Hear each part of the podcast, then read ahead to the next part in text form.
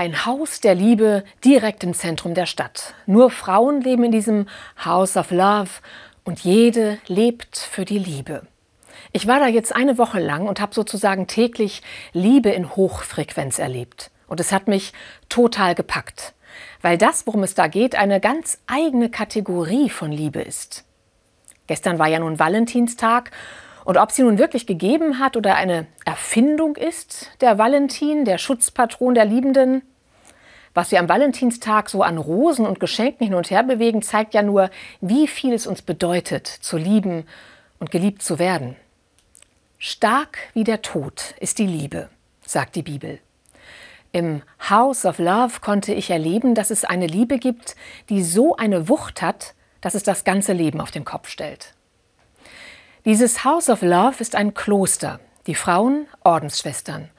Und viele von ihnen haben genau das erlebt, dass sie ergriffen wurden. Von einer Liebe, die ihnen so durch Leib und Seele fährt, eine so unbedingte Liebe zum Leben, zu den Menschen und zu dem, den sie Gott nennen.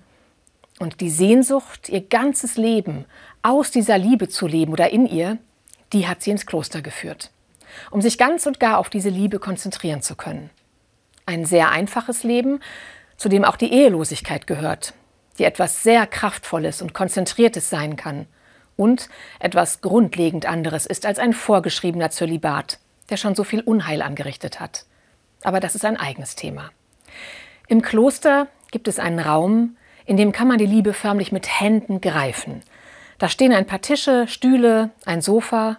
Es gibt immer Kaffee und belegte Brote, mittags was Warmes zu essen für wenig Geld. Jede und jeder darf kommen. Und wer kommt? Im Kloster sagen sie Menschen, die vom Leben verletzt wurden, bei denen irgendwann alles Mögliche aus dem Ruder gelaufen ist. Liebe, Arbeit, Familie, Geld, Drogen. Wenn ich mit den Besuchern spreche, wird mir schnell klar, wie rasant das gehen kann, dass alles weg ist, was Halt und Wärme gibt. Dieser Raum ist für manche sowas wie ihr zweites Zuhause. Für viele das einzige.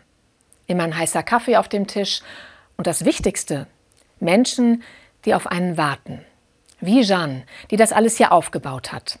Jeanne begrüßt jede und jeden mit Namen. Es fällt ihr auf, wenn jemand mal nicht kommt. Sie hört zu, nimmt Anteil, verurteilt niemanden. Wenn jemand Mist gebaut hat, sagt sie das auch so, aber der Mensch selbst wird nie verurteilt. Hier kann man sein, mit all seinem Glanz und all seinem Elend. Mancher kriegt ja wieder Boden unter die Füße, viele nicht, aber das lässt sich hier ein kleines bisschen besser ertragen.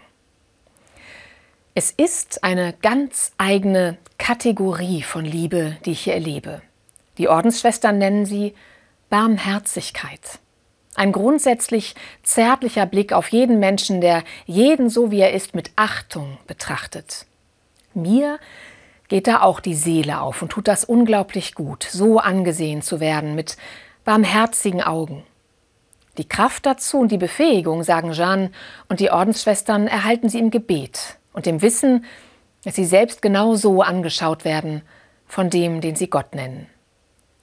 Die Liebe ist stark wie der Tod, sagt die Bibel. Sie macht nicht immer alles wieder heile, aber sie ist so radikal zärtlich, dass es das Leben vollkommen auf den Kopf stellen kann.